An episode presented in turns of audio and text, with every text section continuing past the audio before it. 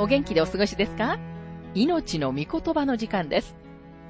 この番組は世界110カ国語に翻訳され、1967年から40年以上にわたって愛され続けている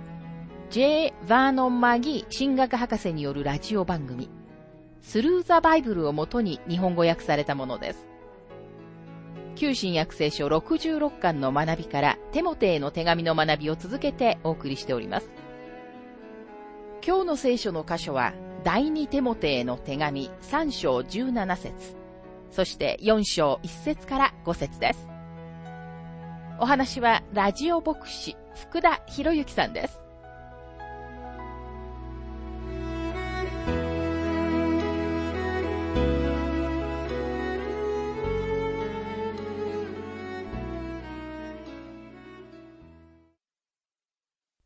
第二手モて三章の学びをしていますが、三章の十七節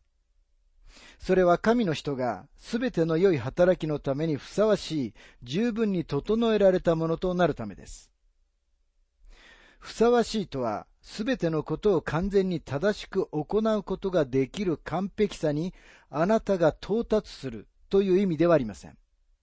むしろあなたが完全な成熟に達することを意味しています。残念ながら今日、とても多くの赤ん坊クリスチャンがいます。私たちは霊的な成長を目指し、完成され、成長した大人になるべきです。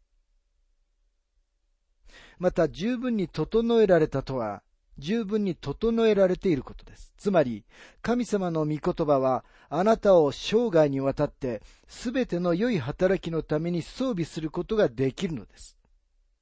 ほんのいくつかの簡単なレッスンで、あなたを成熟したクリスチャンにする、などというつまらないプログラムやシステムはうまくいくはずがありません。聖書のすべてが神様の霊感によって与えられたものであり、あなたの必要を満たすためには、そのすべてが用いられるべきなのです。三章の終わりに近づいていますが、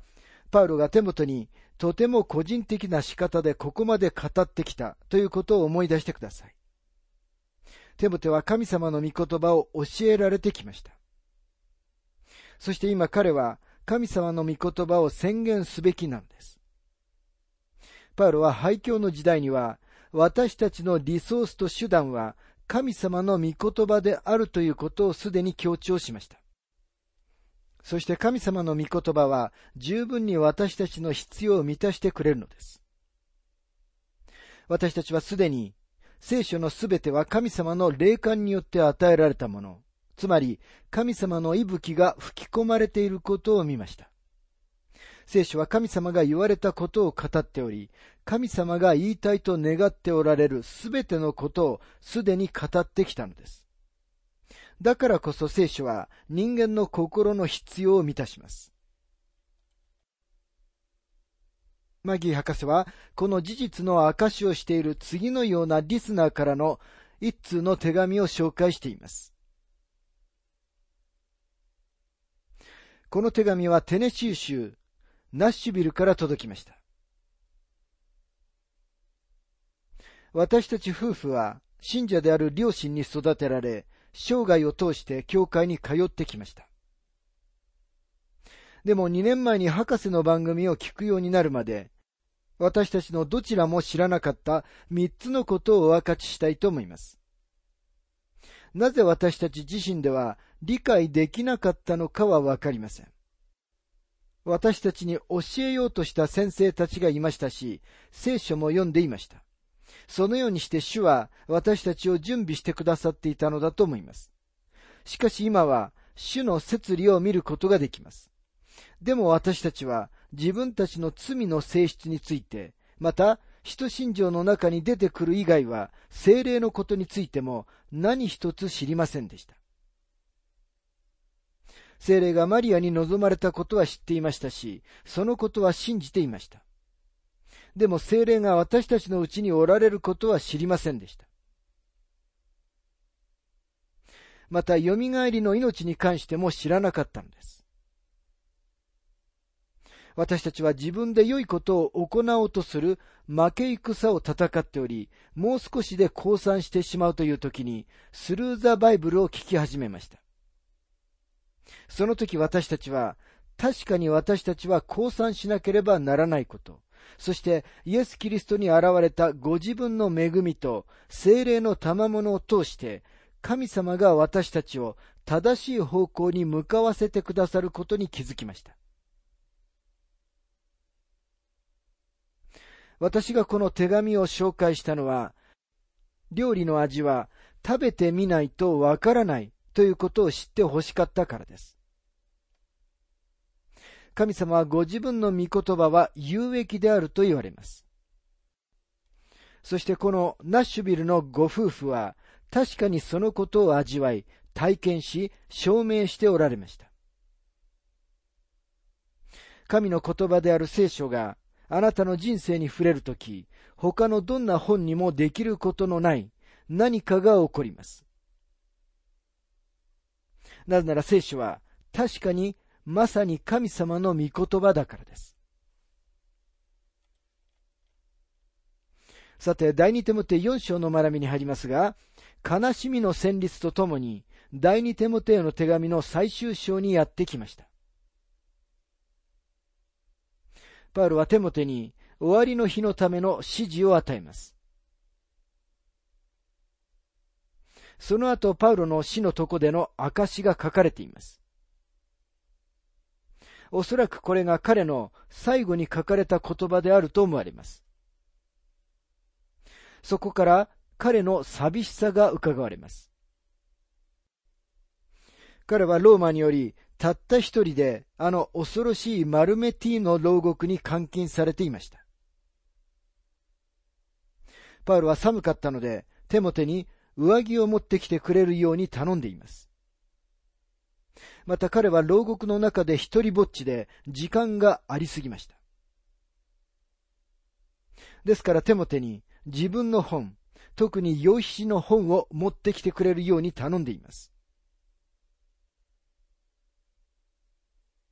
でもパウロが自分の最終的な命令を自分の信仰の息子に与えるとき、私たちは悲しみと寂しさと一緒に勝利の旋律も聞くことになります。彼に耳を傾けていると、私たちは神様が私たちに聞いてほしいと思っておられることを神様から聞くようになります。これはあなたのための神様の最終的な命令です。もしあなたがこれを受け入れる準備ができていないのなら、神様はもうあなたに何も言われることはないと思います。第二手モて四章の一節。神の見前で、また生きている人と死んだ人とを裁かれるキリストイエスの見前で、その現れとその御国を思って私は厳かに命じます。これは神様と主イエス・キリストとの前におけるとても厳かな命令です。その現れとその御国を思ってと書かれていますが、キリストの現れとキリストの御国とは同じものではありません。主の現れ、つまりこれは教会の敬挙です。主の御国は、主がご自分の御国を設立するために帰って来られる時のキリストの啓示に言及しています。主は二度裁きをされます。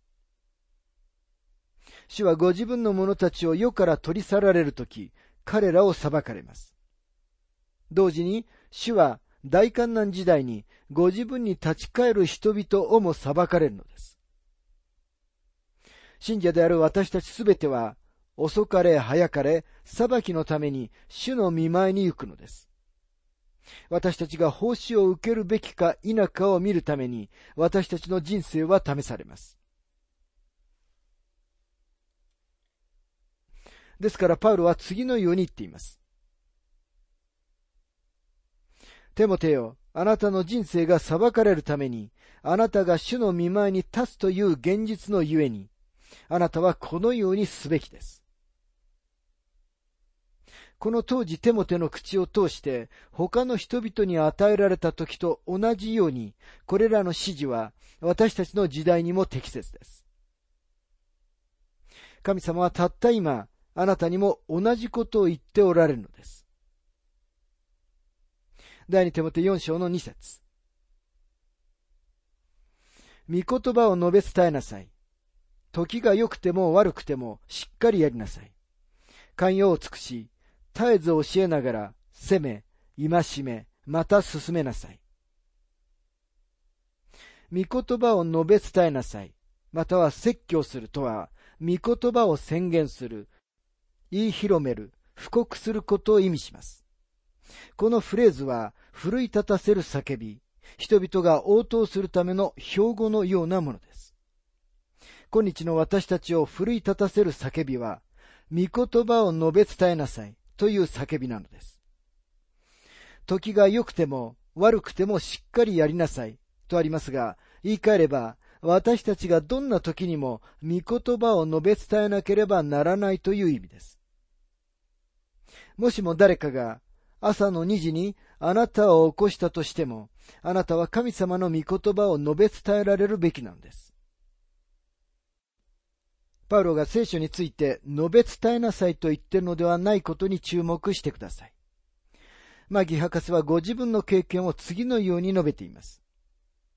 進学校で私のクラスにいた一人の学生が教授に次のように言ったのを忘れることができません。この進学校から卒業しても、決して聖書を自分のものにしていないということがあり得ますよ。なぜ彼はそんなことを言ったのでしょうか彼がそのように言ったのは、私たちは聖書について学んだけれども、聖書自体の学びはほとんどしていなかったからです。パウロは私たちにただ御言葉について語るだけではなく、御言葉を述べ伝えなさいと命じています。もう一つ微妙な点があります。パウロは御言葉から述べ伝えなさいと言っているのではないのです。パウロは聖書から一つの説を取り、その周りに説教を組み立てなさいと言っているのではありません。誰かが次のようなうまいことを言いました。テキストはその文脈から取り出した弁解である。というのです。私たちは神様の御言葉について語るのではなく、また神様の御言葉から語るのでもなく、神様の御言葉自体を語るべきなのです。時が良くても悪くてもしっかりやりなさい。と書かれています。しっかりとは、勤勉に、あるいは緊急にの方がもっと良いかもしれません。ここでは神様の御言葉を述べ伝えることが強制されているのです。私たちは神様の御言葉を述べ伝える準備が整って、うずうずしていなければなりません。時が良くても悪くてもとは、昼でも夜でも、一年のどんな時でも、どんな環境のもとでも、すべての環境において、という意味です。また、責めとありますが、御言葉は確信を持って伝えなければなりません。戒めとは、実際脅かすという意味があります。素晴らしい神の人であった黒人の牧師のことを思い出します。私はしばしば彼の講談で説教させてもらいました。私は彼が本当に自分の教会の人たちを脅かすのを聞いたことがありますと、マギー博士は述べています。またここには進めなさいとありますが、これは慰めることを意味しています。信者には本当に慰めが必要な時があるのです。寛容を尽くしとありますが、神様の御言葉を述べ伝える私たちすべては、多くの忍耐を働かせる必要があります。教えとありますが、牧師には教えるミニストリーがなければなりません。そして以上のこれらすべては神様の御言葉を述べ伝えることに含まれています。第二手モて4章の3節から4節というのは、人々が健全な教えに耳を貸そうとせず、自分に都合の良いことを言ってもらうために、気ままな願いを持って、次々に教師たちを自分たちのために寄せ集め、真理から耳を背け、空想話に逸れていくような時代になるからです。人々が健全な教えに耳を貸そうとせず、空想話に逸れていくような時代になるからですと書かれていますが、私たちの時代の社会は、その場所に来てしまったのではないかと思います。今日、御言葉の教えに耳を傾けている人たちの数にはびっくりしますが、全体の人口と比較してみると、そのような人たちは確かにとても少ないパーセンテージでしかありません。健全な教えに耳を貸している教会員はほとんどいません。彼らは健全な教えを聞きたくないのです。では彼らは何が聞きたいのでしょうか？自分に都合の良いことを言ってもらうために、気ままな願いを持って、次々に教師たちを自分たちのために寄せ集めと書かれています。新約聖書の言葉の研究で知られている長老派の牧師、マービン・アール・ヴィンセント博士は、この文章の意味を、彼の著書、新約聖書の言葉の研究の中で次のように論じています。彼らは教師たちを一緒に招かなければならない。まだ信仰と会議主義と宗教についての単なる好奇心に満ちた憶測が落ち着かない時期には、あらゆる種類の教師たちがエジプトのハエのように群がっている。需要は供給を生む。聞く者たちが自分たち自身の説教者を招き、形作る。もし人々が礼拝するために格子を欲するなら、格子を作る牧師が容易に見つかるのである。今日まさにその通りです。現代の講談は人々が聞きたいと思うことを単にオウム返しにする反響版にしか過ぎないと言った人がいました。自分に都合の良いことを言ってもらうためにというのは、英語では、かゆくてうずうずしている耳を持っていると訳されています。さらに、ヴィンセント博士は彼の著書の中で次のように述べています。アレキサンドリアのクレメンスは特定の教師たちをとても書いてほしいと思っている人たちの耳を人間的ではないやり方で書いたり、くすぐったりしている。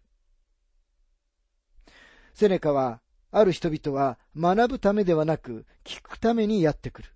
それは娯楽のために劇場に行き、自分たちの耳を語ることや声や演劇で楽しませるのと同じであると言っている。このような姿はまさに私たちの時代の姿です。誰かが言ったように、ある人々は目を閉じるために教会に行き、他の人々は服を見るために教会に行くのです。言い換えれば、彼らは健全な教えを聞くために教会に行くのではないのです。彼らは神様の御言葉は聞きたくありません。代用品が欲しいのです。シカゴのムーディ教会の元牧師であったウォーレン・ウィーアズ・ビー博士は次のように言いました。彼らは自分たちの耳をくすぐるクリスチャンのパフォーマーの宗教的な娯楽が欲しいのだ。今日教会の中には真新しいものを好む傾向がある。感情的な映画、ページェント、足で表紙を取りたくなるような音楽、色付きの照明、などだ。薄っぺらな宗教的エンターテイナーがスターになっている一方、単純に聖書を開く人物は拒否される。そして四節は、人々が真理に背を向け、人工的なおとぎ話を信じるようになるとき、うずうずしている耳は間もなく聞こえなくなるということを示している。これはとても素晴らしい意見です。彼らは何か斬新なもの、自分たちを楽しませてくれるものが欲しいのです。さらにマギー博士はご自分の経験を次のように述べています。私が最初にカリフォルニア州に来た時、とても素晴らしい教師で偉大な神の人であった、今は亡き、アーノ・シー・ゲイベライン博士が、ここパセデナで冬を過ごしていました。私は彼を訪問しました。博士は私にカリフォルニアは気に入りましたかと尋ねました。私は次のように答えました。ええ、大好きですよ。でも、とても面白いことに、もし目次録を教えると、週の半ばの礼拝でも教会がいっぱいになるんですが、ローマ人への手紙を教え始めると、実際に教会は空っぽになるんですよ。目次録の中の馬の尻尾の毛が何本あるかを聞くためだけに、つまり、どうでもよいようなつまらない詳細を知るためだけに、わざわざこの地域の向こうから来る人たちがいることがわかりました。すると博士は決して忘れることができない次のようなコメントを言いました。マギー博士、あなた自身のミニストリーの中で、キリストによりも、反キリストの方にもっと興味がある大勢の人たちがいることがわかりますよ。自分に都合の良いことを言ってもらいたい人たちが大勢います。彼らは一風変わった奇妙な普通でないことを聞くのが好きです。彼らは楽しませてもらいたいのですが、神様の御言葉は欲しくはないのです。多くの人たちがラジオで私の放送を聞き始めたとき、私の南部なまりが好きではなかったからではなく、私の言ったことが好きではなかったと話してくれます。彼らは私が彼らを怒らせたと非難していました。でも私は彼らを知りもしなかったのです。彼らを怒らせたのは私ではありません。神様の御言葉が彼らを怒らせたのです。私は神の言葉である聖書を説教していただけです。それから彼らは続けて番組を聞くに従って、神様の御言葉は自分たちのためになるのだということに気づきました。私が一度も連絡をもらったことのない人たち、私の番組にダイヤルを合わせ、その後、他に回してしまった多くの人たちもいることを私は確信しています。なぜなら、彼らは神様の御言葉を聞きたくなかったからです。彼らは娯楽を好んだのです。第二手モて四章の五節しかしあなたはどのような場合にも慎み、困難に耐え、伝道者として働き、自分の務めを十分に果たしなさい。伝道者の働きは、今日のものとは意味が違いました。パウロの時代には、伝道者は巡回教師、宣教師でした。ある意味でパウロも伝道者でした。今、パウロはテモテに、伝道者として働きなさいと言っています。テモテが使徒パウロと共にいた時に彼がしていたのは、まさにそのような働きでした。困難に耐えなさいと書かれていますが、パウロは終わりの日には神様の御言葉を述べ伝えることで、テモテは困難に直面すると警告しているのです。